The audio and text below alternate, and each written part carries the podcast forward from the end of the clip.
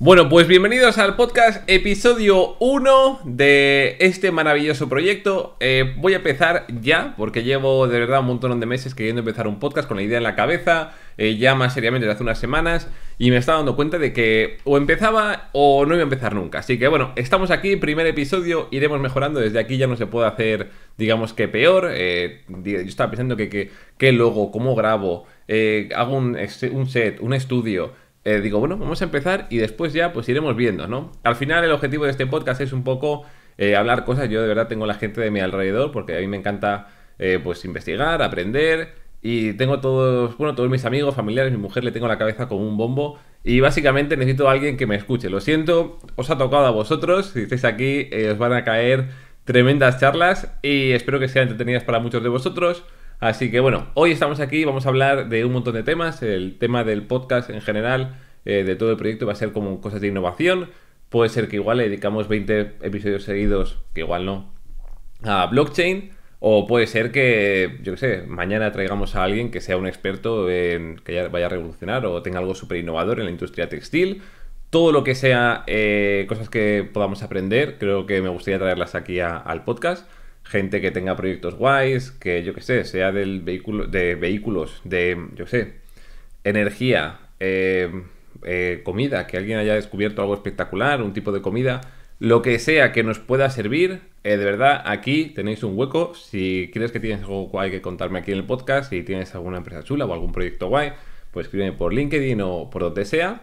Y hoy vamos a comenzar. Voy a traer a un amigo porque, bueno, más que nada para, para empezar, esto va a ser un poco así una charla, pues como charlaría con él, de hecho, porque cuando nos ponemos a hablar estamos igual dos, tres horas y vamos a comer y se nos junta casi con, la merienda o la cena. Y hoy voy a estar con Euge. ¿Por qué? Pues porque, bueno, es muy buen amigo mío. Eh, yo estuve en su primer podcast, así que me ha parecido bonito que él estuviese en mi primer podcast. Vamos a hablar de blockchain, sobre todo tema NFTs, coleccionables y demás, que él está muy metido en todo esto. Y sobre todo venimos aquí un poco a que nos explique él porque, bueno, explica increíble. Para el que no sepáis, Euge Oyer eh, tiene una empresa de divulgación, bueno, tiene un montón de, cursos, hace un montón de cosas súper guays. Y otra cosa no, pero se le da súper bien explicar. De verdad que lo hace increíblemente bien y creo que puede ser un buen primer episodio, sobre todo en todo este tema. Y nada, simplemente es, va a ser charlar. No quiero entretenerme mucho más con esta intro. Eh, tenéis toda la información de Euge aquí abajo en la descripción. Y nada, pues vais a ver a dos amigos charlar, así que vamos a, vamos a llamarle. Por cierto, por cierto, ¿cuántos, cuántos, ¿cuántos podcasts voy a subir a la semana? ¿Al mes? Pues no lo sé. La verdad, mi idea es más o menos 2, 3, 4 al mes. No quiero ponerme en ningún momento eh, una presión de nada. Hago esto con, vamos, de una forma súper egoísta porque es para que eh, desahogarme yo, que me sirva casi un poco más de, de terapia y que alguien me escuche. Y de verdad, o sea, es un proyecto sin ningún tipo de intención de nada, solamente que nos lo pasemos bien y los que lo veáis, pues bienvenidos sea, si os ayuda, pues perfecto. Pero bueno, es una rama que nunca he podido explorar en mis otros canales y aquí pues creo que necesitaba este huequecito en, este, un rincón de, YouTube para esto. Así que bueno, tenéis toda la info aquí abajo en la descripción, donde podéis escucharlo, cómo irá fluyendo y demás. De momento no sé mucho más, más que voy a hablar con Euge y ya está, no me lío. Vamos allá. Bueno, pues estamos ya aquí con, con Euge. Euge, ¿qué tal? ¿Está, ¿Estás preparado? Hoy vamos a tener una de estas charlas nuestras de, bueno, pues como, como cuando quedamos a tomar algo, lo que sea, pues aquí estamos. Una, una de las buenas chapas. Pues gracias por, por invitarme y ser el primer invitado de, de, este nuevo proyecto. La verdad es que te veo ilusionado con él y, jolín, tienes súper buena pinta. Así que, nada, preparado para charlar de lo que sea. Perfecto. Pues mira, si quiero vamos a, vamos a empezar a hablar, porque casi que sirve como de enlace de cuando eh, fui a, tu podcast, ¿te acuerdas? Que empezamos hace ya varios meses, muchos meses, del tema de pues eso, los NFTs, blockchain y todo esto. Todo lo que ha ido evolucionando y a la vez que nosotros hemos ido descubriendo, creo que la, forma de, bueno, pues igual de comentarlo y, y, explicarlo ahora puede ser muy guay, porque yo recuerdo que cuando hablamos, tú estabas metido, yo te fui explicando pero luego eh, recuerdo unos meses de no parar de recibir mensajes tuyos de Willy, he descubierto esto y proyectos y proyectos. ¿Cómo, fue este proceso de, descubrimiento?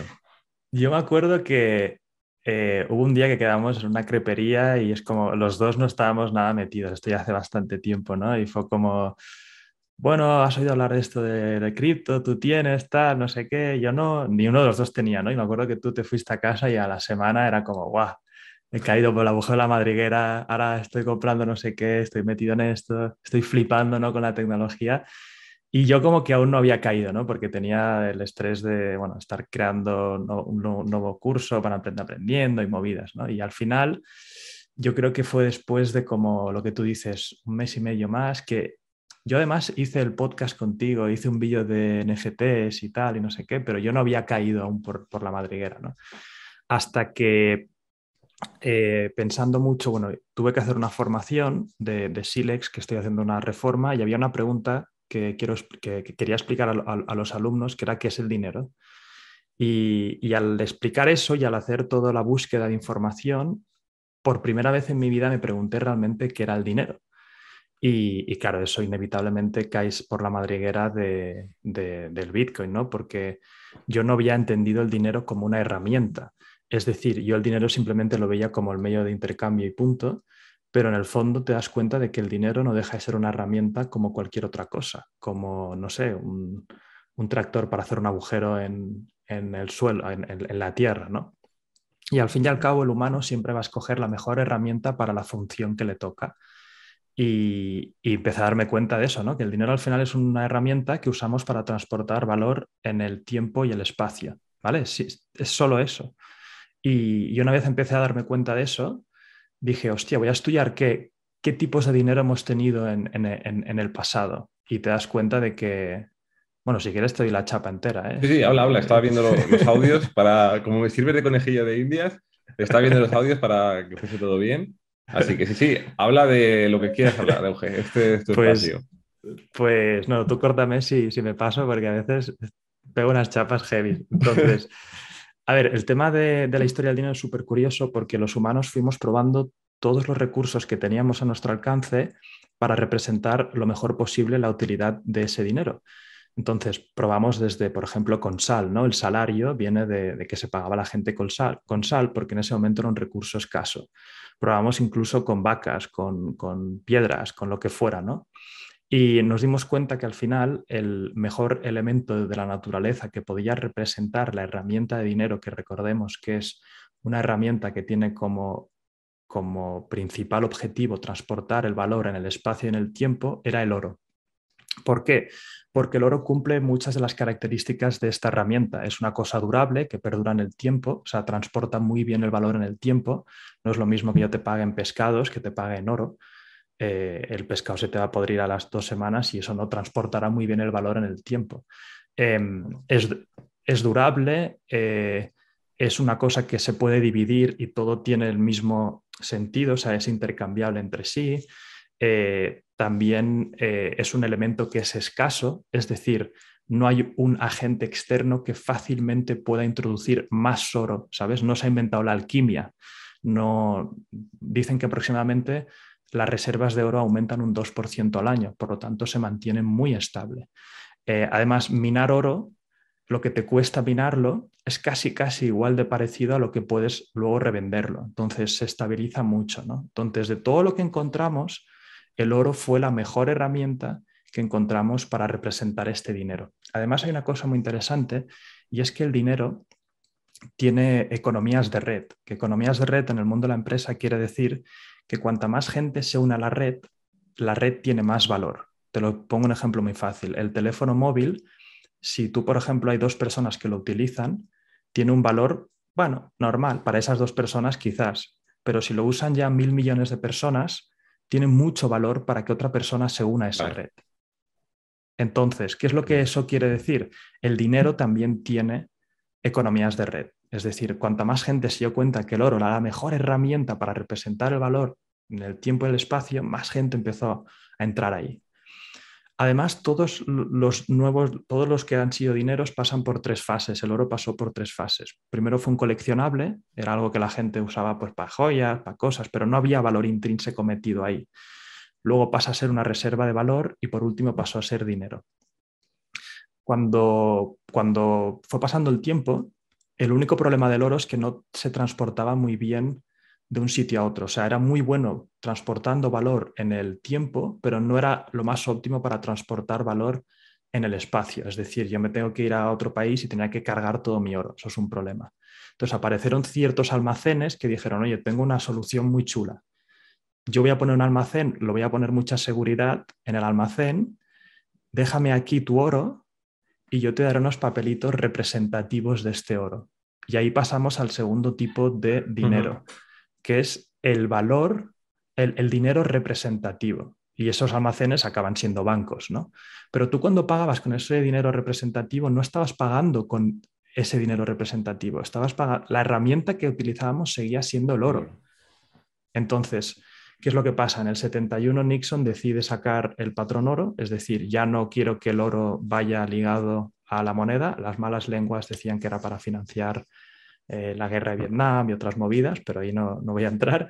Y, pero para el gobierno era una toca de narices, ¿no? Tener una representación del oro porque no podías controlar muy bien la economía poniendo, imprimiendo más dinero a través de los bancos centrales.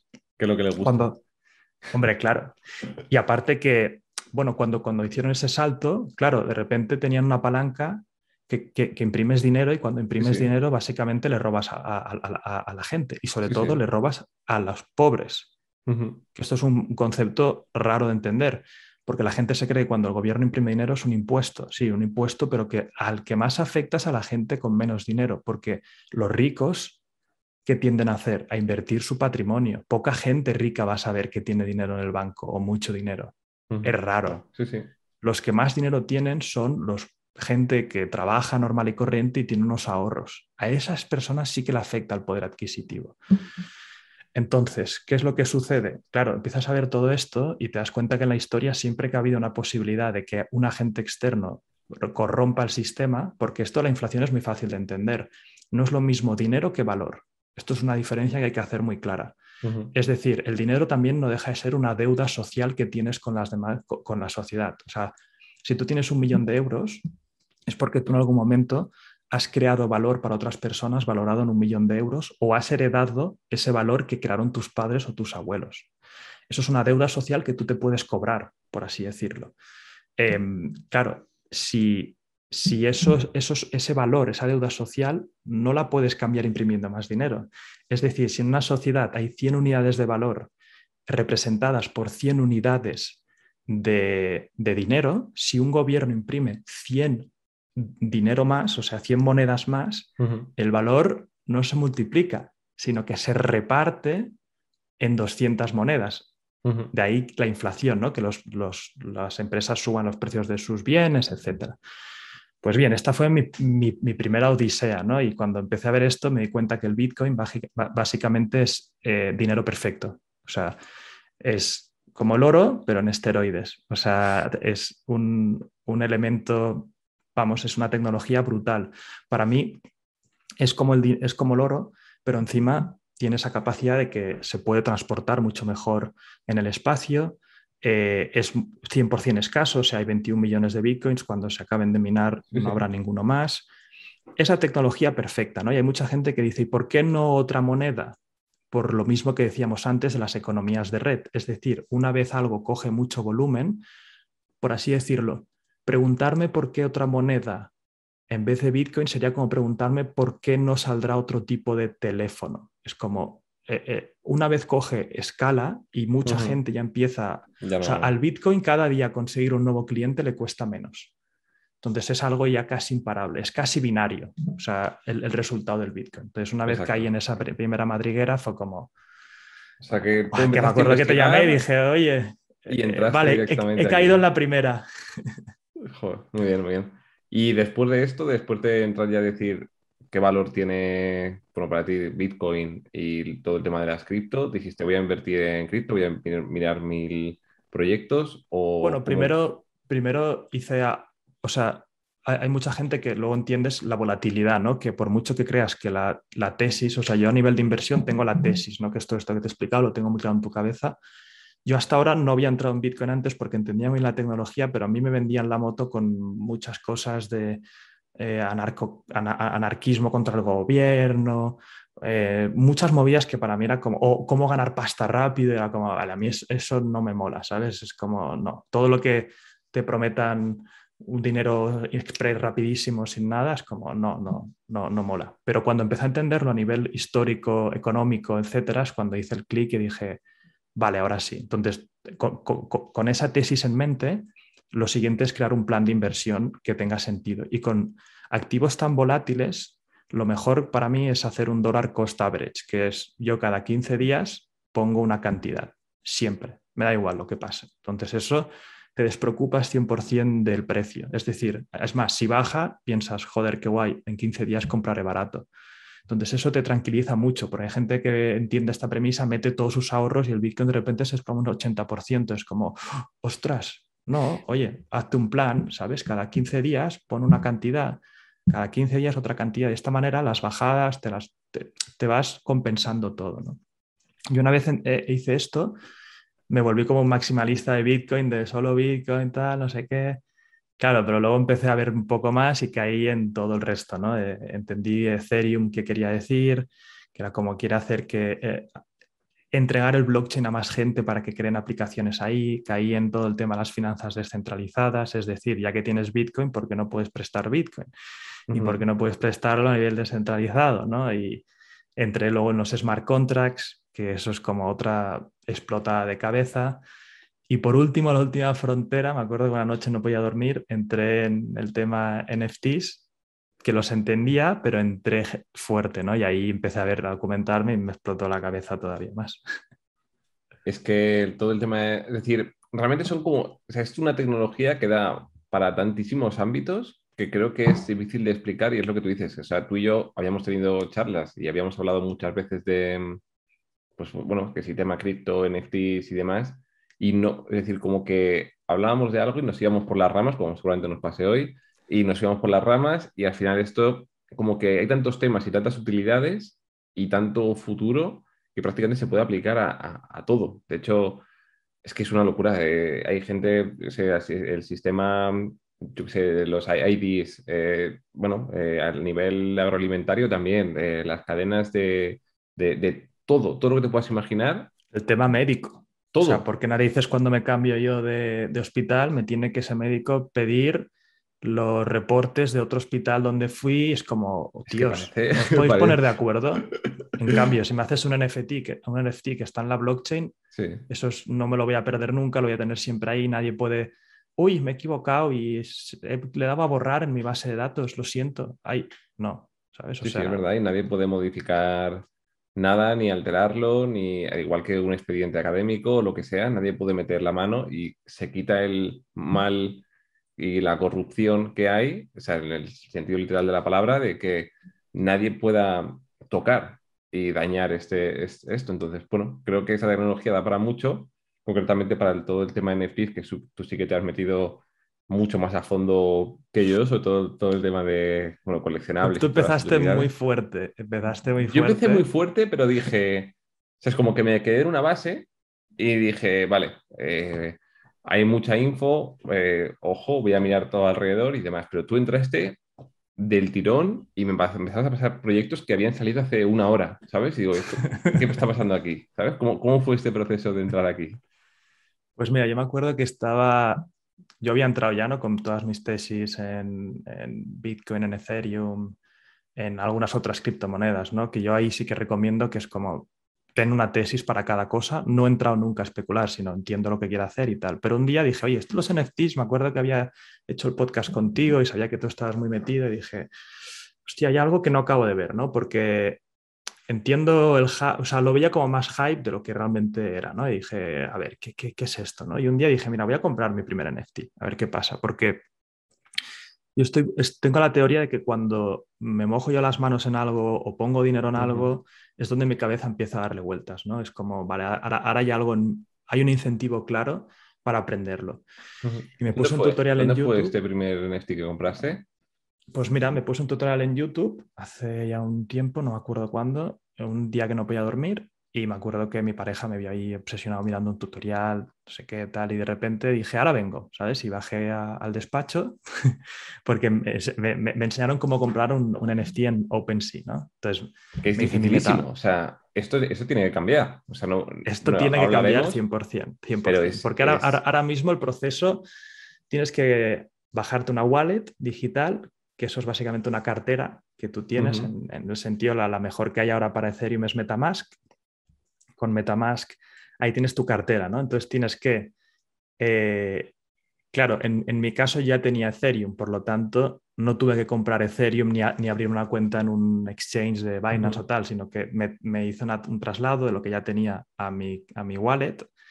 De ahí lo conecté, me fui a OpenSea y bueno, fui a Rarity Tools, que me di cuenta en un tutorial que te decían que hay una especie de web donde puedes ver las colecciones y el nivel de rareza, ¿no? Es decir, antes de empezar hay como, dos, hay como varios tipos de NFT que se han puesto de moda. Los NFTs, para que la gente no entienda, son tokens no fungibles, que básicamente es como la misma tecnología del blockchain para las criptomonedas, pero lo que, lo que hacen ahora es que hay un trozo de código que es el smart contract, que básicamente eso la blockchain, si tú eres propietario, te dice que ese trozo de código es tuyo. Ese trozo de código apunta también, si quieres, a una imagen. ¿Vale? Hay gente que dice normalmente, oye, pero si cojo la misma imagen y la subo al blockchain, ¿también la tengo yo? No, lo que tiene realmente es la pieza de código, que eso es único e intransferible. Eso es el gran boom mental. Es decir, lo que se ha inventado por fin es propiedad privada digital. Entonces, con esa pieza de código, eh, pues hay atado a ellos una imagen, ¿no? Y el mundo del arte, pues ha petado mucho por, por todo esto. Y es lo que más ruido ha hecho, pero las aplicaciones son infinitas. O sea, luego si quieres hablamos un poco. Pero bueno, visto esto, me fui a Rarity Tools, que hay una, el tema de las colecciones, te dice pues de 10.000 de esta colección, los más raros, los menos raros, ordenados por precios y puedes filtrar, ¿no? Máximo me quiero dejar este precio y ver tal, ¿no? Cuestión, entré en una colección que me gustó el arte simplemente, ah, compré como tres o cuatro que me parecieron caros, pero dije, wow, hypeada del mundo NFT y tal creo que me dejé ese día como 2.000 euros en, NFTs de esta colección y ya tenía algo invertido, ¿no? Mi pareja, mi, novia estaba flipando, en plan, ¿qué estás haciendo? ¿Qué estás comprando? Tal, no sé qué, hasta las 2 de la mañana, yo ya tengo tres, no sé qué. Cuestión, al día siguiente me levanté y como tenía algo invertido, empecé a seguir el proyecto muy entretenimiento y me di cuenta que el que había comprado no era, vamos, no, había mucha chicha, ¿no? O sea, hay que entender que en el mundo NFT eh, ahora mismo, como hay mucha gente vendiendo productos y proyectos, está entrando mucha oferta, demasiada, para lo que realmente tendrá sentido en un futuro. ¿no? Pero hay ciertos proyectos que sí que van a triunfar seguramente en el futuro. Cuestión, a partir de ahí dije, vale, ¿qué he hecho mal? O sea, ¿por qué este proyecto no está funcionando? Y eso es lo que, porque ya había, tenía 2.000 euros ahí metidos. Entonces me di cuenta de toda la escena que hay detrás, ¿no? Eh, pues entré en el mundo de Discord que eso me petó la cabeza y me apunté porque todas las colecciones y las comunidades ahora mismo están moviendo en Discord. Tengo como, bueno, empecé a entrar en 25, 30 comunidades leyendo qué decían, por qué lo decían, por qué esta colección sí, utilidad del proyecto en las colecciones. Empecé a repasar el histórico, ¿no? De qué colecciones han triunfado, qué no, por qué, qué, qué están haciendo, ¿no? Y ahí empecé como a ir por capas y me empezó a volar la cabeza poco a poco, ¿no? Porque me di cuenta al final que básicamente estas colecciones, eh, cada una tiene diferentes eh, cosas detrás, ¿no? Por ejemplo, los CryptoPunks, que fue la primera colección de los 10.000 avatares pequeñitos estos, que son como imágenes de píxeles, ¿no? Que los regalaron. Al principio lo regalaron y yo vi un vídeo de 2018 hablando de que el más caro se había vendido por 5.000. Bueno, el más barato ahora mismo te costaría 280.000 dólares. Por ahí, sí, sí. Eh, a nivel histórico, al principio, cuando el mundo NFT se empezó a petar, más que CryptoPunks, lo que estaba petando era CryptoKitties. CryptoKitties era lo que realmente la gente estaba fijándose en el 2017-2018.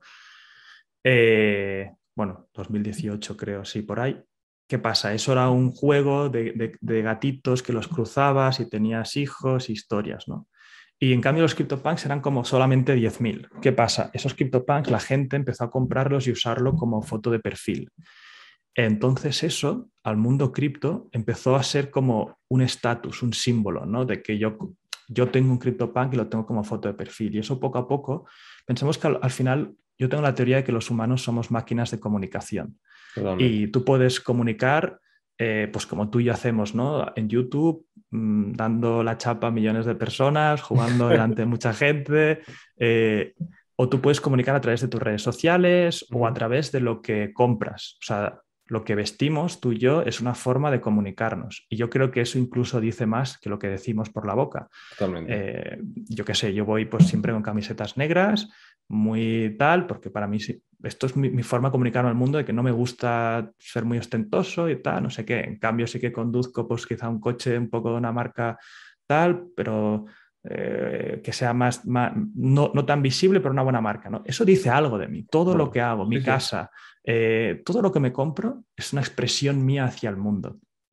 Entonces, ahí vimos esa colección primera CryptoPunks que empezó a tener este tipo de significado. Yo tengo un perfil de un avatar de un CryptoPunk. ¿Qué quiere decir? Que estoy en el mundo cripto, que, conozco Ethereum, que llevo en este mundo desde el 2017, bla, bla, bla, bla, bla, bla, bla, bla, ¿no? Solo con una foto ya estás dando a entender mucho. O sea, como antes, yo sé, lo que te ponías en tu habitación, ¿sabes? la gente se ponía en su habitación postes de una serie o de una película para que tus amigos que iban a casa lo viesen. Sin embargo, ahora es que tus amigos no van a casa. Tus amigos te ven por internet en Fortnite jugando o te ven, eh, estás en Twitter y demás. Entonces, en Twitter lo único que puedes poner es o poner fotos o te pones pues, un avatar, igual que pues, puede ser en Instagram. Y es lo que la gente hace. De hecho, la gente no roba. Yo no he visto a nadie copiar y ponerse un CryptoPunk que no es suyo. O sea, como que está ¿Sabes? O sea, la gente lo puede sí, hacer. pueden, hacerlo, pero vas a quedar fatal si el propietario te dice, oye, que esto es mío. Claro. Es como si tú te pones una, yo qué sé, te pones a la Mona Lisa de, en, tu, casa, no, pero como si y además, de verdad. Y además estamos en una fase muy incipiente de esto. Es decir, Twitter ya ha anunciado que va a permitir verificar tus NFTs en tu foto de perfil y tus colecciones. Es decir, Instagram, en un futuro tu foto de perfil podrás tener tu NFT verificado y solo podrás, tú podrás tener una foto de, ese NFT. Pero si tienes el original, te pondrá un simbolito, igual que tienes el cheque azul, de este está verificado y este lo tiene. Es que el poder, el poder que tiene eso de. O sea, al final es como eso que tú dices, tienes, tienes uno, ¿sabes? Es decir, hay uno en el mundo, lo tengo yo, y pues si es, yo qué sé, un, un, anime, pues es esto, puede ser un NFT de los Simpsons soy súper fan de los Simpsons, me pongo este y solamente hay uno de Bart haciendo el pino, lo tengo yo porque es mi favorito. Es decir, es, esa exclusividad y sobre todo autenticidad. Y comunicación. O sea, al mm. fin y al cabo, eh, aquí estamos llegando realmente al verdadero potencial de los NFTs, por lo menos en este sector. Luego, si quieres, pasaremos a otro tipo de utilidades y otras movidas, ¿no? Pero al final, ah, los NFT, ah, hay como tres, tres capas de Internet históricas, ¿no? La primera fue como la web, ¿sabes? En plan, la gente puede meter ahí info y buscas, ¿no? Y al final en Internet pensemos que al principio solo era para ver información de webs, historias. Luego, Internet pasó a una segunda capa que fue las redes sociales. Eso, eso fue una gran revolución. O sea, esto lo hemos dado muy por supuesto, pero antes la comunicación extrema en formato texto, vídeo y foto no estaba. Una vez eso lo abrieron Twitter, las redes sociales, nuestra sociedad cambió. Y ahora viene la siguiente revolución, que es la comunicación en propiedad privada digital. Que eso hasta ahora no se podía hacer, porque sin la blockchain no se podía. O sea, no había forma de, verificar 100% inhackeablemente que eso era tuyo. Y esta nueva revolución lo que nos va a traer es la propiedad privada digital online. Eh, mm. los primeros pequeños utilidades que hemos llegado a ver, pues lo que tú decías en el Fortnite, te dejaban tu skin y la gente, hay valor real, o sea, la gente se compraba esa skin para enseñar a sus amigos que tiene esa skin. Pero bueno, ahí estás dependiendo de que Fortnite un día mañana no te borre el juego o, lo que sea, ¿no? Entonces, ¿qué es lo que va a pasar? Pues las redes sociales van a permitir verificar esto. Eh, tú, por ejemplo, irás a ver a un perfil de un famoso y verás sus colecciones de cosas que tiene. Será como entrar en su casa y ver a qué le ha dado importancia. Porque yo puedo, yo qué sé, hacerme una foto en un sitio falso que he alquilado la casa y lo que sea, pero yo no puedo falsear lo que he comprado. Lo que he comprado es, o sea, yo para gastarme 10.000 euros en un NFT que me compré hace poco, es porque a mí ese proyecto me mola mucho y me identifico mucho con él. No hay otra, ¿no? Y ya no solamente eso. Una vez esto es así, eh, hay una cascada hacia un montón de otras aplicaciones. Es decir, imagínate los tickets de los conciertos, de los festivales de música, de todas esas movidas. Exacto. Aquí quiero hacer, quiero hacer un inciso porque la gente que no se piense que esto es, o sea, como a ver quién es el que compra algo más caro y demás. Es decir, los NFTs no tienen ni por qué por costar nada. Es decir, puede ser lo que tú ibas a comentar ahora, el tema de, oye, un concierto, es decir, algo que te dé autenticidad de que ha sido de verdad a un evento, ¿no? Totalmente. O sea, yo estoy seguro. Eh, el problema siempre es que hace mucho ruido el principio porque entra gente con mucha pasta. O sea, normalmente todas las tecnologías tienen como diferentes fases, ¿no? Está la fase de, esto es la, curva de, de, Geoffrey Moore, que son los innovadores, los que les dan importancia a la tecnología, los early adopters, y luego hay que saltar un abismo hacia la early majority, hacia la early majority y, luego ya entra todo el mundo, ¿no? Esto pasa con todas las tecnologías, con Internet fue exactamente igual. Entonces, ahora han entrado, ¿quién? Principio, la gente que ya tenía criptos. A los NFTs no han entrado a gente de a pie. Tienes que, o sea, es como, hay capas de, entendimiento. Entonces, ¿qué pasa? Mucha gente que ha invertido en Ethereum en 2017, o sea, hace dos días, cuando valía ciento y pico, ¿vale? De repente invirtió en ese día 10.000 euros y ahora vale 3.500. Es decir, cuando ves compras tan locas, no es que haya gente muy rica que esté entrando al sector, que también, sino son ballenas que en su día entendieron el Ethereum y ahora tienen un montón de dinero sobrante y están metiéndose en este sector. Y hay mucho ruido de mucha pasta y muchas historias, pero los NFTs van a bajar a toda la sociedad. Quizá no habrá gente que tenga obras de 10.000 euros, pero tú tendrás los tickets a los conciertos a los que hayas ido. Eso también dirá mucho quién eres. Yo qué sé, yo cuando salía de fiesta por Barcelona, pues salía al Apolo, al Razmataz, a discotecas que decían mucho quién era. Es más, yo me acuerdo que cuando hablaba con, con gente nueva, con amigos nuevos, con chicas que conocía, una de las primeras preguntas siempre era, ¿y tú dónde sales? Porque esa pregunta dice mucho de la persona.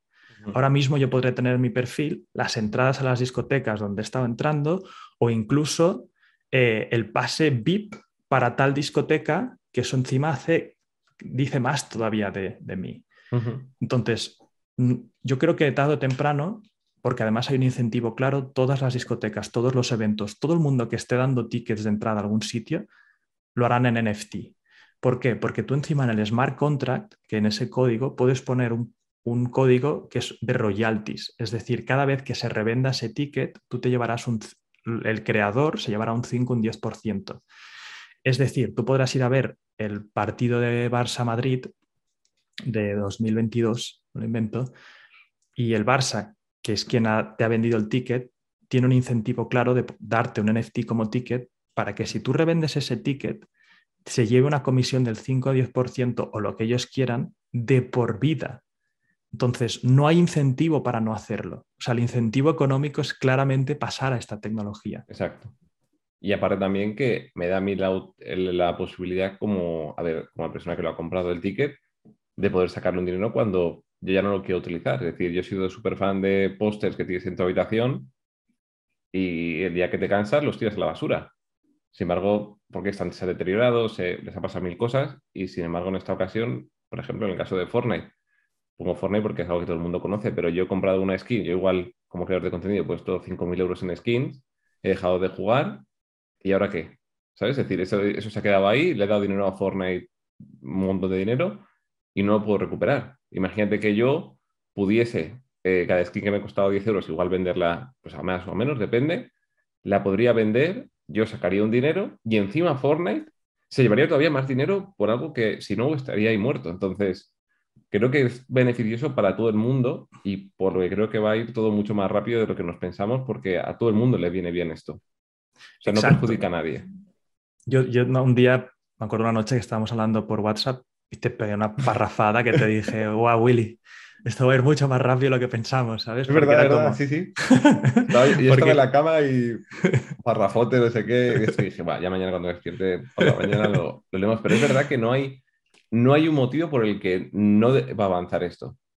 Sea, está claro que va a haber una burbuja como en todas las tecnologías. Esto hay que dejarlo súper claro. Todo siempre funciona. Los humanos funcionamos así en casi todo. Nos pasamos tres pueblos y luego reculamos. Es decir, en una ciudad donde, por ejemplo, hacen falta muchas casas, eh, los constructores no se ponen a construir justo las necesarias para suplir la demanda. Lo que pasa es que eso atrae un montón de gente que se pone a construir, te pasas tres pueblos y medio y a la que Juanito monta el tercer edificio y no vende ni uno, el resto dice, eh, stop. y ahí es donde bajan precios y todo el rollo. Esto y la gente pues, pierde dinero, la gente que ha construido de más y todo esto. Exacto. Pero eso va, va a pasar. pero lo que, pero lo que te decía de Internet es, Internet al principio destruyó mucho valor para mm. muchas empresas. Creó mucho valor para muchas personas, pero destruyó mucho valor para, para muchas empresas. ¿Por qué? Porque había un montón de negocios, rollo las discográficas, eh, los negocios de revistas, las productoras de vídeo, todos esos negocios tradicionales se vieron disrupteadísimos. Eh, la música no le hizo ni puñetera gracia a Internet, ¿no? Por eso mucha gente y muchas empresas tardaron en empezar a entrar. Eso también produjo muchas oportunidades para negocios innovadores como Airbnb, Spotify, etcétera, ¿no? Pero con esto va a pasar algo distinto. Es decir, hace dos días, hace, bueno, hace ya una semana, Jabo Hotel, este juego del chat del cuando éramos pequeños, me acuerdo cuando 12 años jugábamos a eso, eh, sacó 10.000 avatares de NFT, anunciando que en un futuro crearán un juego pay to earn de Jabo Hotel y tal.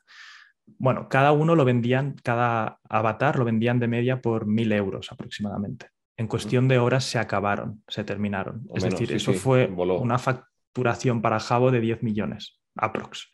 Un juego que, eh, tenía unos usuarios que estaba, no voy a decir muerto porque igual alguien se ofende aquí, pero tuvo su Estaba, Sí, estaba. es un juego desde el 2000, poco. 2004, creo, o algo así, vi. Sí, un poco anticuado, ¿no? Decir, hostia, ya no. Claro, cuando un juego así lanza 10.000 avatares y factura 10 millones en cuatro horas, ya te puedo asegurar que el juego, su empresa ha dicho, hey, vamos a ir más rápido. Y te puedo asegurar que eso ha mandado una señal al resto de empresas, decir, oye, ¿qué es esto? Porque, por ejemplo, te pongo más ejemplos. Rolex. Rolex tiene un problema muy grande y es que no tiene capacidad de suplir tanta demanda como le piden, ¿no? Porque tema, al final, si ellos quieren escalar, no pueden escalar tan rápido. Y encima tienen un montón de relojes que se están revendiendo de segunda mano donde ellos no perciben un duro. Es más, esos relojes de segunda mano encima se están revendiendo y muchos de ellos son falsificaciones. Por lo tanto, hay clientes de Rolex que se están viendo perjudicados con la compra de un reloj falso. ¿Por qué narices no sacan un NFT para cada reloj asociado a su reloj? ¿Vale? Entonces tú cuando quieras comprar un reloj de segunda mano, no vas a comprar jamás un reloj de segunda mano de Rolex a no ser que te den el NFT asociado. Y cuando eso lo hagan y vendas el NFT, lo que estarás también es dando a Rolex un 5 o 10% de comisión en perpetuidad. Eh, además que ese Rolex lo puedes poner en tus redes sociales. Tengo un Rolex, el mundo va a decir, no solamente cuando lo ves en persona, Igual en tu red social en el metaverso te dejan hasta, seguro en qué, te dejan ponértelo igual virtualmente. Es decir, como que luego además hay muchas utilidades y aparte el tema de los relojes que, además se, revalorizan, ¿sabes? Es algo que tú te vas a poner a, comprar o vender, pero es que no es que estés perdiendo dinero, sino que igual vendes un reloj y hace también mucho más sencillo no tener que ir a un sitio, un peritaje, o sea, alguien que te certifique exactamente como me ocurre a mí. Por ejemplo, a mí me hizo clic el tema de los NFTs porque yo me había gastado, pues, bueno, dinero en, arte que me gustaba, o sea, nunca tenía pensado venderlo y digo, bueno, pero al final, bueno, te, igual te cansas de alguna escultura y te apetece cambiarla o algún cuadro y digo, ¿qué hago yo ahora con una escultura que igual pesa aquí no sé ni cuánto? ¿A quién, a quién le digo? ¿Cómo, ¿Cuántas hay en el mundo? ¿Cómo la ven? ¿Sabes? Es decir, a mí esto me, me molestó bastante y fue cuando a mí me hizo clic personalmente porque no veía esa como liquidez, ¿sabes? Tan fácil y aparte lo que decimos siempre, tu forma de expresarte a día de hoy es igual 90 por, 95% online, 5% físicamente. Si yo quiero, por mucho que yo tenga una escultura porque me gusta a mí, pues igual cuando venga alguien me gusta que la vea, ¿no? Porque es parte de la decoración de mi casa. Pero si no viene nadie a mi casa, porque pandemia, eh, yo qué sé, no, no, no quedas con mucha gente y el 95% de mis relaciones son a través de una pantalla, pues igual prefiero que esa escultura, gastarme ese dinero y tener esa misma escultura pues en, un, en mi foto de perfil. Total. Y ahí fue cuando a mí me hizo clic. Totalmente. O sea, hay, tantas aplicaciones y tantas movidas porque que no creo que en, una conversa podamos ir a por todas, ¿eh? pero es, es, fascinante, ¿no? Porque yo, por ejemplo, el tema de las colecciones, que te dijo, oye, las colecciones se molan más que el arte es normal. Explica esto, explica un poco diferencias de, porque hay gente que vende un NFT, por ejemplo. Sí, o sea, al final... Uno de uno... Sí, explica, explica. Sí, bueno, al final es, hay artistas que sacan su NFT, ¿no? Y es como, ahí está mi obra. Vale, el problema de eso es que estás confiando mucho, o sea, te tiene que gustar mucho el artista y estás confiando en que ese artista se revalorice y, bueno, como el arte normal y corriente, ¿no? Pero el tema de las colecciones es un poco distinto, porque al final yo me di cuenta que las colecciones casi, casi yo las llamaría marcas descentralizadas. Y esto fue un clic que me hizo una vez porque estaba siguiendo una colección que es, hemos hablado de la CryptoPunks, que tiene, CryptoPunks siempre va a tener un valor histórico porque es como los, los OGs del, mundo, del mundo NFT que por cierto se ha vendido alguno por 11 millones ya, por 3 millones, por 5, o sea, es, una locura. lo usan también muchos como reserva de valor. Y luego salió otra que era Board Judge Ape Club, que son unos monos, 10.000 monos también, eh, que al principio valían esos 200 euros cada uno, una cosa así. y, y, poco a poco se fueron apreciando, apreciando, y empecé a ver qué hacían y se, lo tomaron como, como un ticket a un club. Es decir, habían 10.000 y tú por tener uno de estos, eh, para entrar en el Discord tienes que verificar que lo tienes y eso se puede hacer porque es blockchain. Tú puedes, Pueden ver si tú en tu cartera tienes ese NFT. Y se empezó a crear como un club de, gente donde charlaban, hablaban, empezaron incluso a hacer tratos de negocios, eh, quedaban para jugar a golf, o sea, se empezó a mover como un club súper exclusivo alrededor de esta colección, ¿no? Empezaron a entrar gente famosa también, entonces, bueno, la colección se apreció un montón, ahora creo que el más barato también son como 100.000 euros para entrar. Y, esta colección empezó a hacer cosas muy interesantes, empezó a colaborar con otros influencers, empezó a colaborar con marcas, eh, sacó su propio merchandising, ¿sabes? Ropa que solo puedes comprar si tienes el NFT. Qué locura eso, ¿eh? Claro, o sea, claro, yo puedo ir por la calle y decir, yo esto lo tengo porque tengo el NFT, ¿no? Empezaron a jugar mucho con la comunidad. Ahora también han firmado un contrato con el manager que lleva Madonna U2 para empezar a meter este activo en, televisión, en, música, etcétera. O sea, es una marca, ¿vale? Sin el resto. Es decir, tú cuando te compras un coche de lujo, tú estás pagando por varias cosas. Una, por el transporte del coche.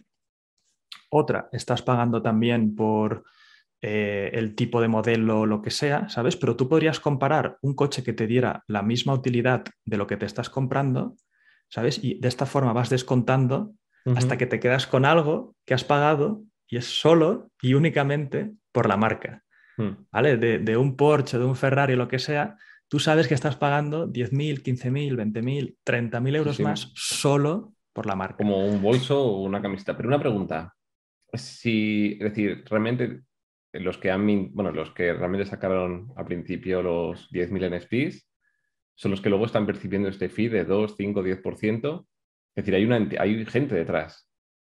Sí, o sea, detrás de Board Aim están Luga Labs, creo que, o Yuga Labs, sí, Yuga Labs, nada, son los que crearon la colección. Y sí, pusieron creo que un 5%. Claro, esta gente ya son hiper ricos, pero es una compañía que ahora mismo para que seguir ganando dinero, tienen que seguir dándole utilidad a estos NFTs. Exacto. Entonces, en cuanto más dinero, puede ser que ellos lleguen y digan, yo qué sé, Rayman, te pagamos 10, bueno, 10 millones y sacas 10.000 gafas exclusivas para que la gente las reclame. Será al revés. O sea, ha tenido ya tanto boom esta marca descentralizada de Board Judge Ape Club, eh, ellos van sacando como roadmaps, es decir, tengo estos objetivos hasta aquí. Entonces, cuando cumplieron los objetivos del primer roadmap, sacaron el roadmap 2 con más movidas, ¿no? Van a hacer fiestas exclusivas, eh, van a hacer, bueno, un montón de cosas, ¿no? Eh, van a hacer incluso un DAO, de este, bueno, una especie de DAO, que eso es otra movida, que si quieres entramos ahí, que es... No hace falta, no hace falta. No hace falta que la gente otra, la cabeza. otra movida más, loca, pero eso lo que va haciendo es, va creando ese hype ah, para entrar en la marca. Y la marca también va cogiendo más seguidores, aunque no tengas uno, uno de ellos, va cogiendo más seguidores. Además, están haciendo cosas muy chulas. Por ejemplo, a todo el mundo que tenía uno de estos monos, le dan una especie de suero que además eh, lo pueden, se llama airdropear, que es decir, si tú tienes uno en tu wallet, ellos saben quién, quién, tiene uno de esos monos y te regalan literalmente desde tu ordenador, te cae un día en tu wallet otra cosa. Entonces regalaron a todos un suero que si lo ponías y lo juntabas con tu mono, te daban dos monos mutantes. Y eso es otra colección que de repente también se ha apreciado un montón. No sabía y ellos, eh, ¿Y quién es el dueño de, esto, de esta otra colección? ¿También los mismos? También, también los mismos. Ah, Pero ¿qué consiguen con eso? Que más gente entre al mundo Board Judge Ape Club. Ya no hace falta dejarte 100.000 euros para ser parte de este ecosistema y tener algo ahí metido. como una academia, ¿no? De... Algún día llegar... Van creando. Sí, sí. Pues me parece espectacular. Y, realmente esta gente... Bueno, sí, sí. espera, espera. Lo que tú decías, ellos no van a pagar a, a Ray-Ban Ray-Ban les pagará a ellos. O sea, ya han hecho tanto ruido, son tan grandes, que colaborar con ellos es colaborar con una marca de lujo. Porque estás. ¿Quién tiene uno de estos monos? O alguien que lo compró al principio, o alguien que se ha dejado una pasta. Entonces, yo qué sé, yo creo que vendrán aerolíneas privadas e irán todos los que tengan Board Club tienen descuentos para viajar con nosotros. O festivales de música harán solamente una sala, irán todo el mundo que tenga uno de estos monos, puede entrar gratis y entra en esa sala. A cambio, los monos, o sea, esta marca en sus redes sociales, que ya tienen no sé cuántos cientos de miles de seguidores, publicitarán. O sea, es, una colaboración súper interesante. Es un círculo virtuoso, pero entonces realmente aquí, o sea, ¿tú crees que el trabajo está, o sea, tiene que haber una buena empresa que, esté detrás de esto para que el proyecto tenga utilidad, o sea, tenga un extra, vamos a decir, porque CryptoPunks no hay nada, CryptoPunks es simplemente el valor histórico. Y ya está. Que por cierto van, ahora están firmando también para entrar también en ¿Ah, televisión y hacer cosas. Sí, sí. O sea, quieren, quieren darle chicha. Pero, pero sí, cuando busques nuevas colecciones, ahora cinco colecciones al día, para que te des cuenta. Cuando, un, cuando, hay tanta pasta, cuando o sea, al final dan señales al mercado. Entra mucha gente. Y habrán cosas raras, habrán estafas. Ya han habido estafas. Hay un proyecto que se llama Evolved Apes, que dijeron que iban a sacar no sé cuántos 10.000 monos en un juego, te prometen el oro y el moro. Eh, consiguieron venderlos todos, dos millones y pico, y al día siguiente cerraron todas las redes sociales, cerraron todo y se largaron. O sea, mucho ojo, porque los mercados siempre sufren estas curvas de... Que cada uno aquí no somos asesores financieros de nada, que la gente se, evidentemente, pues que vea valor, pero es cierto que como cualquiera se pone al mismo nivel y todo el mundo se puede crear una web, un Twitter y ya está. Eh, realmente no sabes tú si es el CEO de lo que sea, por mucho que digan, o es un tío random que se va a llevar el dinero. Entonces, al final, pues hay que también tener ese extra de confiar y tener cuidado. Al final, para el tema de colecciones, lo, chulo es que hay más liquidez, ¿no? Que decíamos, ¿cuál es la diferencia? Pues tienes 10.000 NFTs y toda una comunidad detrás que está intercambiando, comprando, vendiendo. Entonces, es mucho más yo veo mucho menos riesgo comprar una colección con una comunidad potente detrás porque siempre hay una especie de liquidez. Hay lo que se llama el floor, floor price, que es el suelo, es a, cuánto se está vendiendo el más barato. Entonces ahí más o menos puedes ver pues cuánto, cuánto podrías llegar a vendértelo, etcétera. ¿no? Y luego también lo que tú decías, para ver una colección buena, eh, está el tema de ver quiénes están detrás, qué utilidad le quieren dar, qué track record tiene el equipo, o sea, como si estuvieras invirtiendo en obviamente que te guste el arte. O sea, yo hay, colecciones que he comprado solo porque me flipan el arte. Son todos factores, igual que cuando inviertes en una empresa, que tienes que hacer un análisis, sobre todo ver si hay una comunidad real, si no son seguidores falsos, si el equipo es visible, cuánta gente hay en el equipo, etcétera, ¿no? Es verdad que, bueno, que eso que al final es invertir en un proyecto y sea pues de arte, sea un cripto que tengan cualquier proyecto, un juego, bueno, lo que sea. Y sobre todo que te mole el, proyecto y el equipo. O sea, intenta no comprar algo solo porque crees que se va a apreciar y vas a ganar dinero en un futuro. O sea, no, no.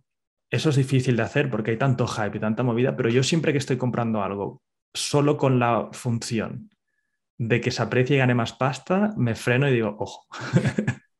Es verdad, es verdad que al final, eh, como salen un montón de, proyectos, bueno, y de todo, es que al final no te da la cabeza para todo. Te puedes estar metido igual en proyectos de NFTs que sean solamente colecciones y una persona no da abasto dedicándole 10 horas. Puedes seguir pues 5 o 10 colecciones, qué noticias sacan y qué todo, pero es muy difícil. Yo tengo la teoría de que al final es que no puedes estar al día. igual pasa en cripto, igual yo, por ejemplo, ahora un poco que estoy mucho más metido en gaming, pero lleva tiempo siguiendo y es que salen tantas cosas y tanta info y es imposible, o sea, no, no se puede dar abasto. A ver, yo precisamente lo que hice, yo me metí primero a coleccionar y luego contacté con un ex diseñador mío que haya trabajado conmigo durante muchos años en, en Emprende Aprendiendo, un crack, una persona maravillosa y que además curra muy heavy, se llama Humberto, y le dije, oye, quiero hacer algo en el mundo NFT, vamos mitad y mitad, 50-50, nos metemos de lleno. Eh, y decimos sacar un proyecto educativo que es no solo un JPG, con la coña esta de que no es solo un JPG. Y eso básicamente hacemos ahí eh, cada día una noticia o contamos algo sobre NFTs en YouTube y en Instagram, ¿no? Y es, es una forma de, como tú decías, mantenerte al día y educar mucho. porque ahora estamos en una fase los mercados siempre sufren este tipo de fases. Yo lo viví mucho en el mercado de los cursos online, que al principio es como, la gente a la que ve que se gana dinero entra todo tipo de personas y hay gente que abusa mucho del marketing, abusa del tipo, o y poco a poco se va estabilizando. Estamos entrando en una etapa estabilizada que a mí me gusta mucho, en la que tú no vas a comprar un curso online a no ser que sepas que es de una marca sólida, potente, que te transmita confianza. ¿no? Pero ha habido un mercado del, del Wild Wild West, como yo lo llamo, en el que cualquier hijo vecino entraba, ponía un anuncio en YouTube. Eh, ¿Quieres aprender a ser más guapo? ¿Quieres aprender a llevar las gafas mejor? ¿Quieres y como, vale, vale. O sea, el mercado llega a un punto en el que se satura, se regula y ahora estamos en una etapa para mí muy, muy chula. Lo mismo va a pasar ahora. O sea, el mundo NFT es el futuro, es la hostia, pero como decíamos, van a haber 400.000 proyectos de todo tipo, de gente que, como saben que solo por decir que ese NFT se vende, se van a meter, ¿no? Y nosotros ahí en, No Solo un JPG queríamos, una, mantenernos al día y decir como mucha educación de, oye, esto pasa tal, esto pasa tal. Y por otro lado también le dije, o sea, son dos proyectos que empezamos y otro es una fantasía mía de cuando era pequeño. A mí ya sabes que me flipa el Warhammer, eso de ahí detrás es miniaturas pintadas. No ve, pero yo estoy viendo aquí que tiene, bueno, y me has enviado también fotos de que te tiras horas pintando, eh, viendo cursos. Ahora, ahora, ya no tanto, porque ahora ya con todo esto de, del mundo cripto y tal no, no, tengo tiempo, pero ha sido algo que cuando estaba en etapas jodidas o que he pillado algún momento de ansiedad o depresión, me, me, me ayuda mucho, ¿no? Irme a otros mundos y me, me flipa todo el mundo de, de, fantasía y tal, ¿no? Entonces le dije, también quiero empezar un proyecto NFT de ciencia ficción, ¿no? Y, ahí esto es otra movida que es After Humanity, que son como, vamos a crear cinco razas, una colección de 5.000 NFTs más o menos, mil de cada raza, y aparte haremos que cada semana eh, hayan escritores que vayan sacando historias sobre este mundo, ¿no? Esto lo me gustó mucho, ¿eh? Lo de, bueno, lo que tuviste que escribir. Explica, explica bien todo. O sea, al final queremos hacer un world building, o sea, al fin y al cabo queremos hacer un world building colaborativo. Es decir, nosotros, yo lo que me di cuenta enseguida es que tú al poseer un NFT tienes un incentivo para que ese proyecto tire hacia adelante, entonces estás muy metido. Entonces lo que dijimos es, hostia, qué guay sería si sacamos 5.000 razas, 1.000 de cada uno, son razas de humanos en un futuro, ¿no? Pues unos que son, se han modificado genéticamente para vivir en planetas de alta gravedad, otros para eh, vivir en planetas de baja gravedad, otros que directamente se han pasado la conciencia a una máquina, ¿no? Entonces son razas nosotros presentamos solamente las razas y a partir de ahí también hay ciertos NFTs que son para los escritores, los que mejor pueden escribir, haremos un concurso y esas personas son las que cada semana presentan historias sobre lo que ha sucedido en el mundo. Y tú al tener un NFT podrás votar sobre la historia que más te ha gustado. O sea, colaborativamente vas en creando. español o en inglés? Estamos ahí pensando. La verdad es que a mí me, me, tira bastante hacerlo en español. En inglés ahora mismo hay más mercado. Pero, pero bueno, de momento estamos en fase embrionaria. Humberto ha hecho las diferentes razas que creo que te pasé ahí. Sí, me molaron las máquinas, la verdad. Pero las ¿van a ser procedurales o va a hacer los 5.000 él?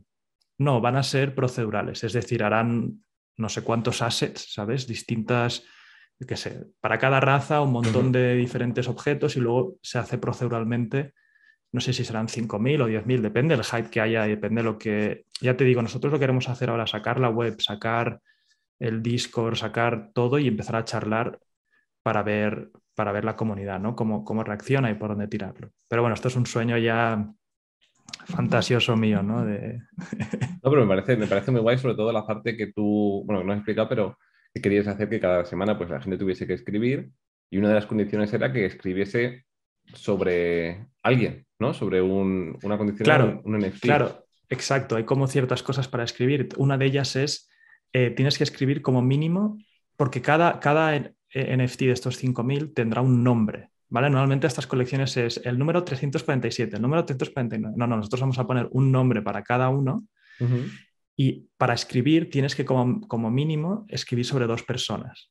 Vale. Entonces realmente te van a estar escribiendo historias sobre tu personaje que es tuyo. Entonces se te puede apreciar el personaje porque ha ganado una batalla loquísima o resulta que es el jefe de una tribu de no sé qué y tal. Entonces, eso va a ser muy interesante, ¿no? Juntar, porque hasta ahora las colecciones, muchas de ellas es, bueno, te doy una utilidad, pero bueno, tampoco tal. Aquí yo quiero construir un mundo durante, o sea, si, el proyecto lo tiro para adelante, durante años con la comunidad.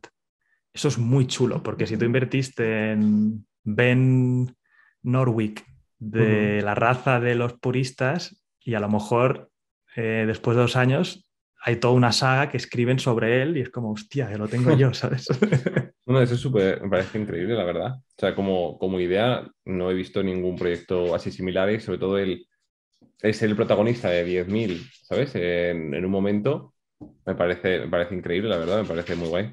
Y una pregunta. Yo creo que... Dime, No, que yo creo también que empresas como por ejemplo Warhammer, yo hice un vídeo en no solo un JPG hablando de lo que podrían hacer y Warhammer tiene un problema y es que nunca han llegado a recrear el juego de mesa. A mí lo, que me gusta también es jugar al juego de mesa, que es súper chulo. Nunca lo han recreado online. Y yo creo que es porque no quieren canibalizar el juego de mesa. Pero imagínate que cada vez que te venden una caja de los cinco muñequitos, también te venden, o sea, también tienes asociado el NFT de esos mismos muñecos online y solo puedes jugar al juego online de mesa, la recreación real, con los NFTs. Entonces, hostia, eso es buenísimo, porque la gente que solo quiere pintar, seguramente le salga el hobby gratis, porque tú compras, te vendes el NFT y encima Warhammer gana en la venta secundaria. Bueno, o sea, ahí hay, yo estoy seguro que la mayoría de empresas van a, van a entenderlo rápido. Qué guay, la verdad. Porque una pregunta, es decir, de todas estas colecciones que yo siempre he sido un poco así, como más me he hecho para atrás.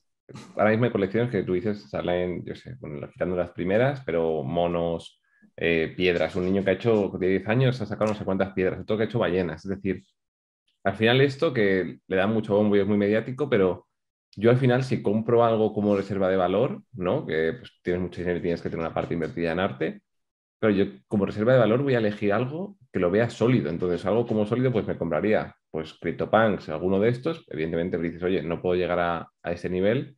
Pero imagínate que está, yo sé, los Simpson han sacado sus NFTs. ¿Sabes que un NFT de los Simpson es algo, es algo legendario? Lo más probable, no lo sé, si lo compras ahora cuando ha salido, es que de aquí a 10 años no pare de subir.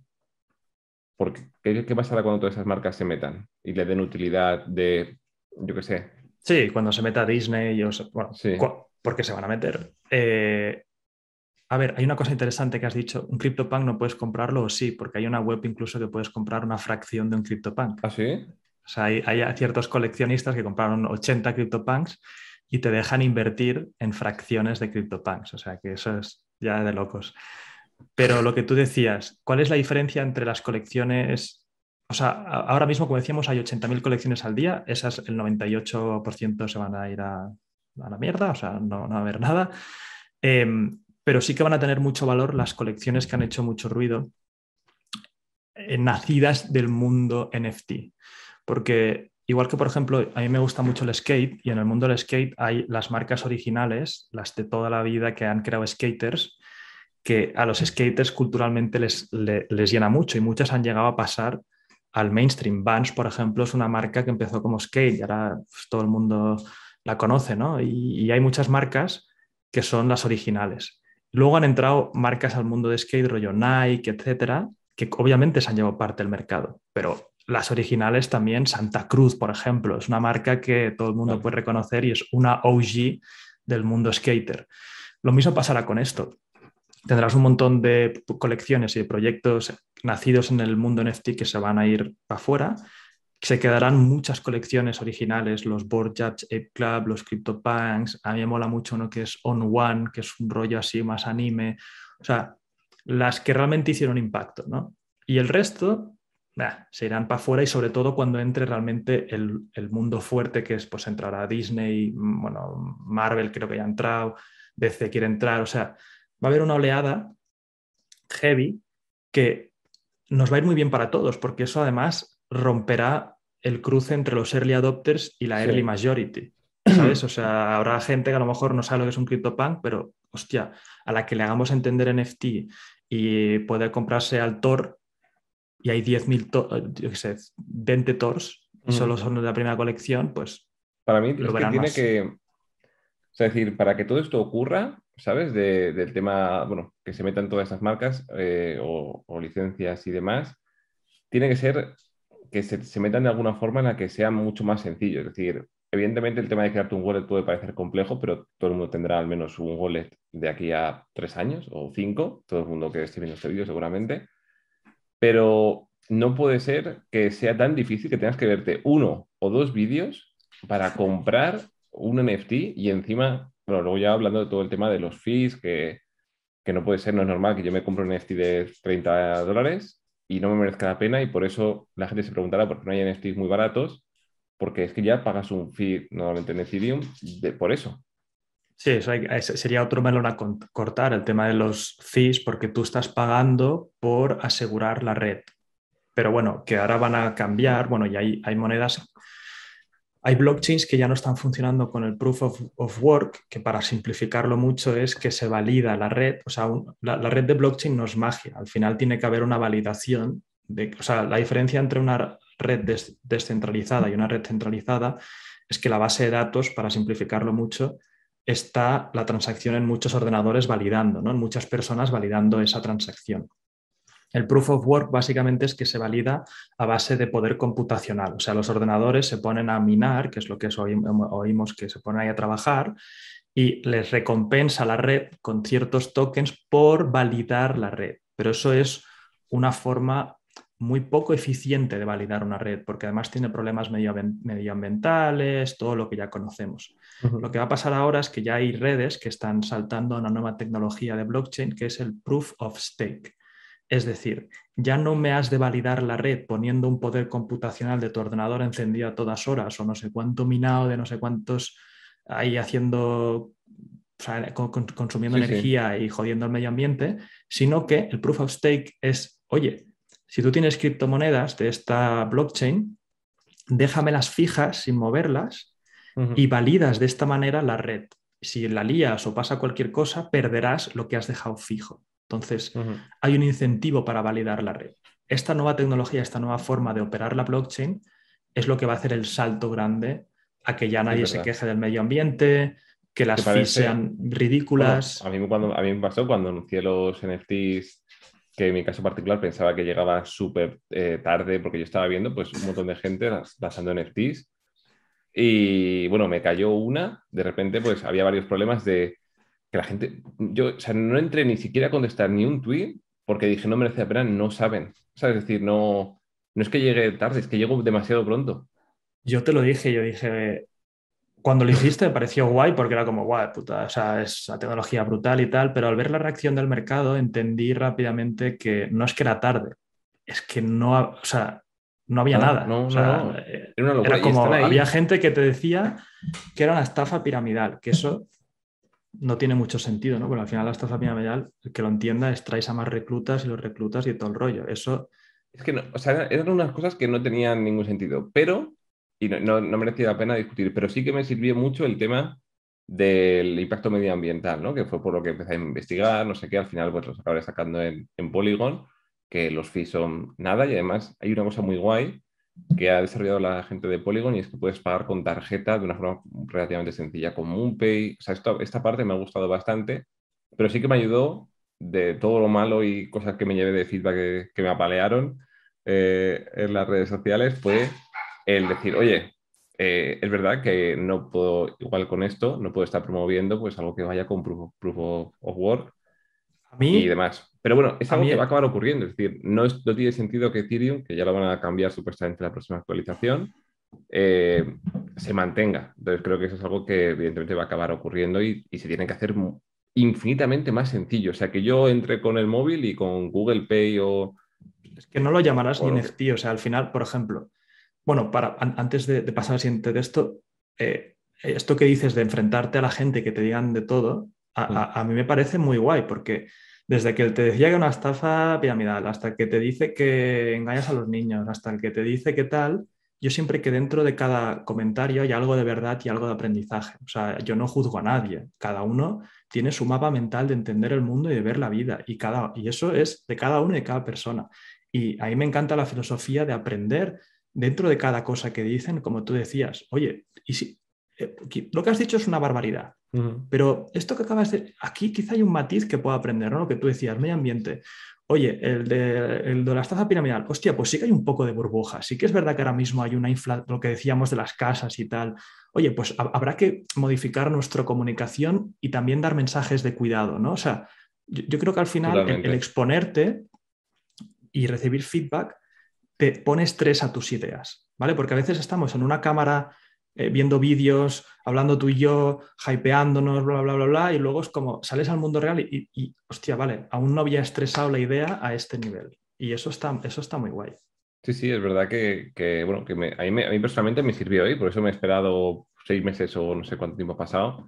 Y también me gustaría, pues, esto darle una utilidad de alguna forma. Es decir, como que es cierto que dices, vale, tienen, ¿sabes? En plan, igual hay una parte de razón y me sirve para hacer todavía algo, algo mejor que me pasa a mí en su momento. Pero bueno, me gustaría también terminar eh, de todas las colecciones que tú tienes o que te has metido, porque yo al final compré algunos NFTs de, bueno, que me gustaban, pero era esto de sacamos 20 y ya está, ¿sabes? O tengo tres y solo existen tres o uno. Tú has cogido colecciones esas de 10.000, 5.000, ¿qué hay en esos Discord? ¿Cómo, cómo es? la vida dentro de, un super coleccionista que está ahí. Es un mundo, un mundo extraño. Además, es gracioso porque yo tengo mi nombre en Discord y a veces chateo y ayer me reconoció a alguien, ¿sabes? ¿Eres Euge? Y yo, sí, tal, hola, tal, ¿sabes? Como muy, muy gracioso. Pero antes de pasar a esto, quería hacer un apunte y es que Facebook incluso va a lanzar su wallet y la va a integrar con su criptomoneda eh, stablecoin para que puedas hacer transferencias y también dicen que pondrán, dejarán NFTs. O sea, eso que decías que se va a hacer más fácil es seguro. O sea, seguro que esto es. ¿Tú te acuerdas en internet cuando te conectabas y no podían hablar por teléfono? Oh. Y eso ya el ruido. Eh", y decías, hostia, y que internet te valía pasta como si estuvieras llamando por teléfono. Sí, sí. Decías, estos fees son loquísimos, pero ¿quién va a usar las internet? Luego sacaron que de, de 6 de la tarde a 6 de tal, o sea, esto era con diferentes tarifas. Lo mismo, lo mismo pasa. Pero evidentemente pues hay una ventaja a los, a los early adopters que están ahí, conocen el, mundo desde de antes, vaya.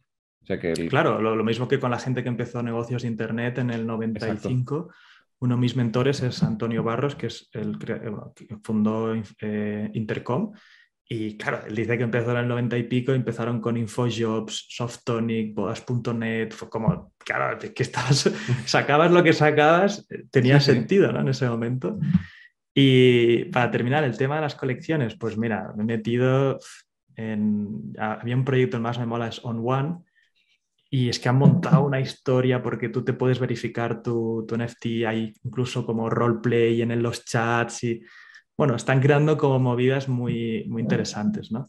Lo que sí que hay que tener mucho cuidado porque las señales de que hay una comunidad muy grande ya no son ni siquiera tan válidas porque tienes que ver, tienes que analizar la comunidad. O sea, hay tanto hype después de que gente comprase uno de esos monos y ganase 100.000 euros que ha traído a mucha gente que solo quiere ganar dinero. Entonces, cuando una comunidad solamente está ahí para ganar dinero, eso es una muy mala comunidad, porque no van a aguantar, o sea, quieren comprar y vender y eso es, eso es horrible, ¿no? Pero yo me lo tomo súper educacional, o sea, yo he metido bastante pasta y para el que quiera ver mi cartera es pública, o sea, tengo incluso un Twitter que es NFT Euge y ahí está el link de mi OpenSea, o sea, tú puedes ver lo que he comprado. me encanta, ¿eh? es el poder, bueno, ahora es así, que es un, o sea, tienes que ir un poco así, es más rudimentaria, pero en cuanto que, yo qué sé, imagínate que Twitter te permite deslizar directamente en tu, en tu banner, ¿sabes? Si vas viendo todos los NFTs. Y verás ahí, pues, espectacular. Pero lo que yo he comprado, sobre todo, no, no compréis también vosotros. O sea, no penséis que yo tengo un súper buen ojo y tal, porque yo todo lo que he comprado ha sido pensando que si va a cero me da igual. O sea, yo sí que quiero entrar en este espacio porque veo la utilidad, el futuro me, me flipa. O sea, nunca había estado así en algo desde que, ya te lo dije, ¿no? Desde que, bueno, tú también, desde que encontramos las redes sociales, YouTube, pero aquí creo que llegamos antes y va a ser más grande. Y Entonces, yo sé... me gusta mucho porque, bueno, al final, por lo que hemos empezado, yo he empezado este podcast de hablar, porque es que si tú y yo fuésemos a comer, tendríamos esta misma conversación. Bueno, nos, hubiese sido menos ordenada y, y hubiésemos acabado hablando de, yo qué sé, de cualquier otra cosa, pero me gusta porque eh, hay poca gente que lo entiende, pero creo que poco a poco va siendo más. Creo que explicándose de una forma, por ejemplo, aquí hablando, pues yo he aprendido un montón, como me has explicado tú, sobre todo la introducción, y la gente le puede servir mucho. Y también creo que, es un poco de, de, decir, vale, pues esto igual le puede servir para cualquier otro ámbito. Igual tienes una empresa de zapatillas, eso te puede servir. O igual yo qué sé, estás en un cine y te puede servir. Ya hay NFTs que te han permitido entrar a ver, yo qué sé, películas de, cine. Y solo hay unos NFTs y puedes entrar al cine con esto. Imagínate, bueno, no quiero entrar aquí, pero hay... Yo, yo estoy deseando que se vuelva más simple para poder eh, aplicarlo a mi negocio de educación. O sea, a mí me gustaría cuando compres Silex, que es nuestro curso de formación empresarial, tal, que te demos un NFT y que con ese NFT entres en la comunidad y valides tus cosas o el certificado que también sea en NFT. No lo he hecho todavía porque creo que estamos en una fase educacional. O sea, estamos en una fase de mercado de educación, educación, educación, explicar, explicar, explicar, aprender, ¿no? También nosotros aprender, explicar. Y ya cuando la tecnología se vaya poniendo al día, ser de los primeros, y es lo que tú decías, hostia, ojalá que alguien vea esto y tenga restaurantes y monte sus restaurantes con membresía NFT, ¿no? Que esto está,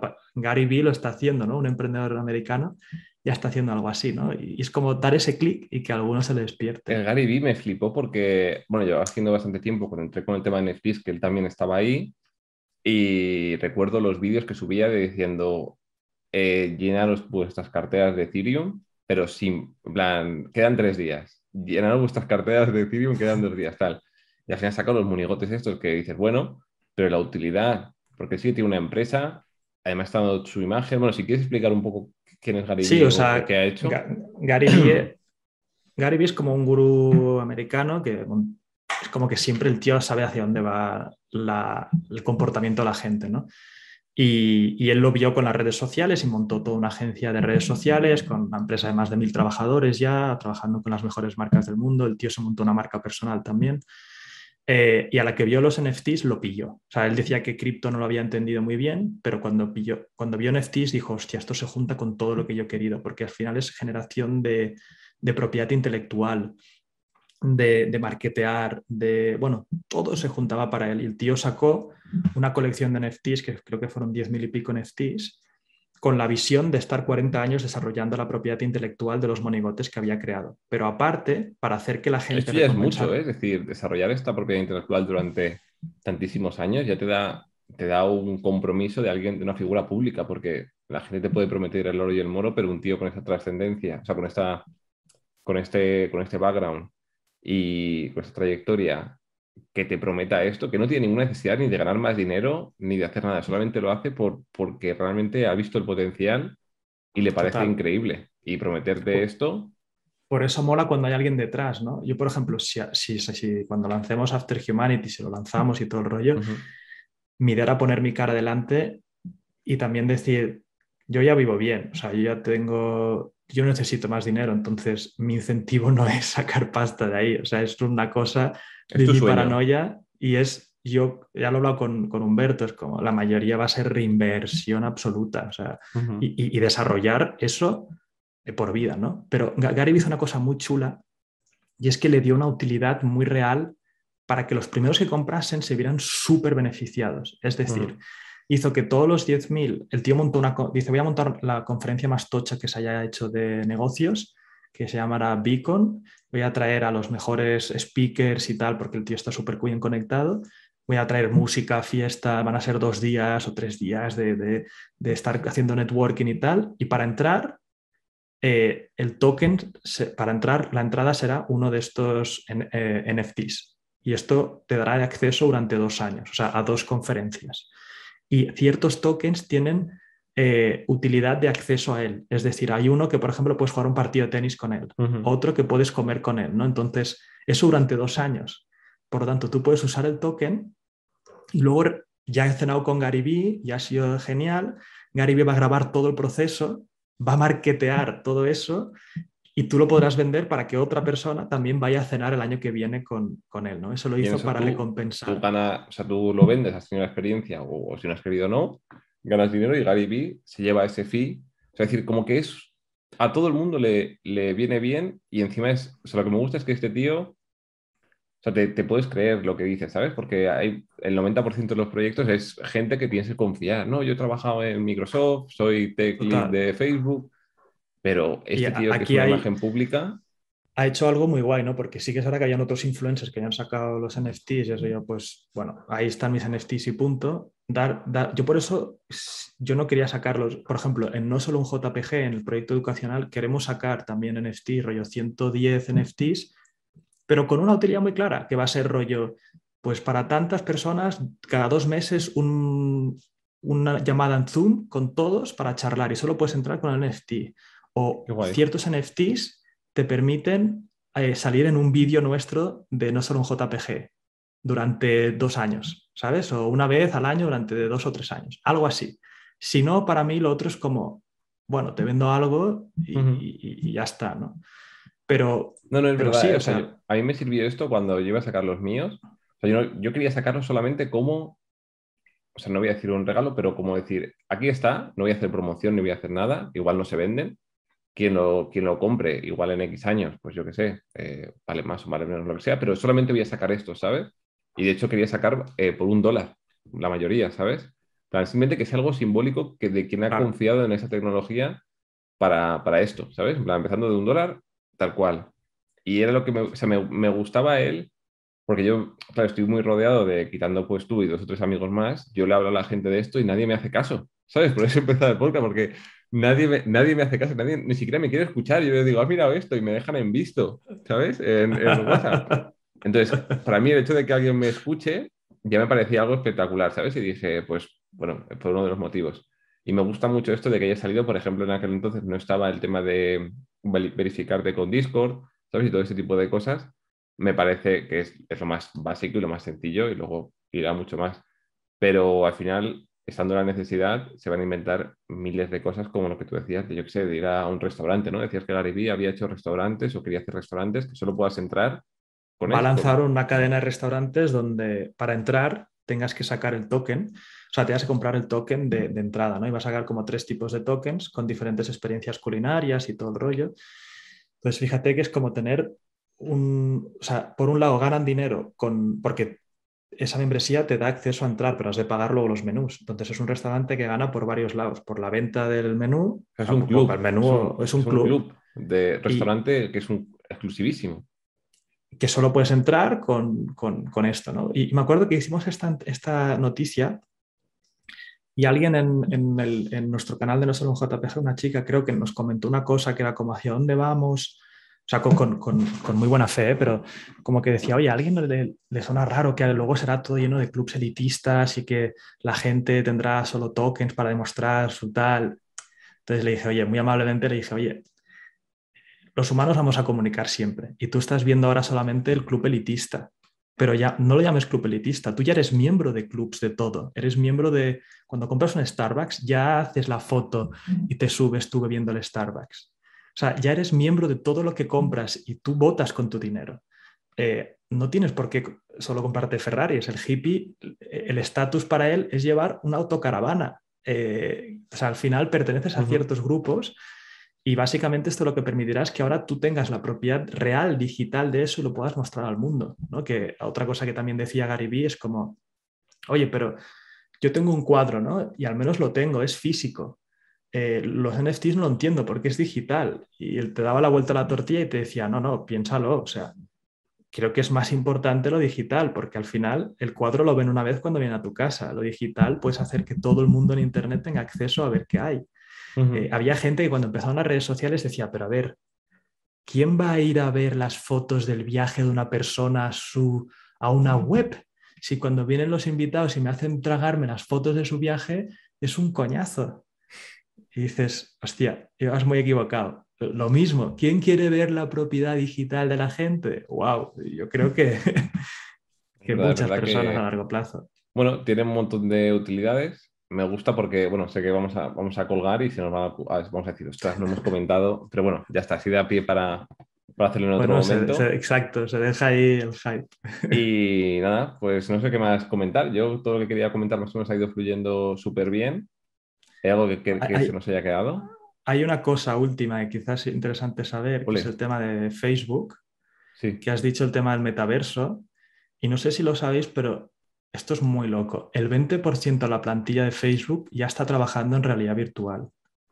Se están gastando más de 5.000 millones al año en realidad virtual, cuando ahora mismo no es ni un 1%, o sea, es poquísima parte del porcentaje de beneficio que tienen. El metaverso va a ser real, o sea, vas a tener tú tu avatar digital, que no sé si te conectarás con realidad virtual o con lo que sea, y tendrás ahí tus propiedades y podrás ir a ver. Eso lo que pasa es que no lo vemos todavía porque está tan incipiente que es como cuesta, ¿eh? Internet. Me, cuesta imaginármelo, a pesar de que estoy leyendo de esto todo el día, me cuesta imaginármelo, ¿eh? O sea, es decir, me es, me es, difícil y sé que evidentemente pues llegará un día y dirás, ah, pues ok, pues voy a pues la realidad virtual, Las nuevas gafas de realidad virtual de Facebook van a tener una forma de ver tus expresiones. Es decir, tú y yo podríamos estar en realidad virtual y si yo te cuento un chiste y tú te ríes, yo podré ver cómo te ríes en la realidad virtual. Estos son pequeños avances que en un futuro, hostia, imagínate cómo va a ser eso y la tecnología es exponencial. ¿Estas que han sacado no son las ray No, serán las nuevas Oculus, las que ahora en octubre hay como un... compraron Oculus, ¿verdad? Eh, los de Facebook. Sí, sí, sí, hace ya... Hace tiempo. Hace años. Pues tengo ganas, ¿eh? del tema del metaverso. Me preocupa el tema de, de, bueno, de cómo será o tema de, yo sé, tierras, porque ahora mismo todo lo que hay de, metaverso está súper especulativo, de, de Centraland. ¿Te acuerdas que te comenté cuando fui, fui al podcast que yo, que estoy a punto de comprar una tierra que valía como 40 mil dólares? No he querido ni mirar cuánto valdrá ahora, pero igual vale cinco veces más, ¿sabes? Pero, pero sí me parece, espectacular. hay, mucha especulación. Es, eh, me preocupa eso la barrera de entrada, ¿sabes? Que 40 mil euros, que igual esto en un futuro es son pipas y, la gente, yo sé, se mata por tener una entrada ahí, ¿sabes? Una tierra, pero como no le ves esta utilidad, o por lo menos a mí me cuesta mucho verlo según en qué cosas, en un videojuego te lo compro, pero en un metaverso como tal, quiero verlo, ¿sabes? Quiero que venga alguien y me, y me change my mind, ¿sabes? Que me... Que me no, y aparte que está todo súper, súper incipiente. O sea, a lo mejor es, es, Decentraland es el MySpace de las redes sociales, ¿sabes? Mm. Que es como... Sí, es probable.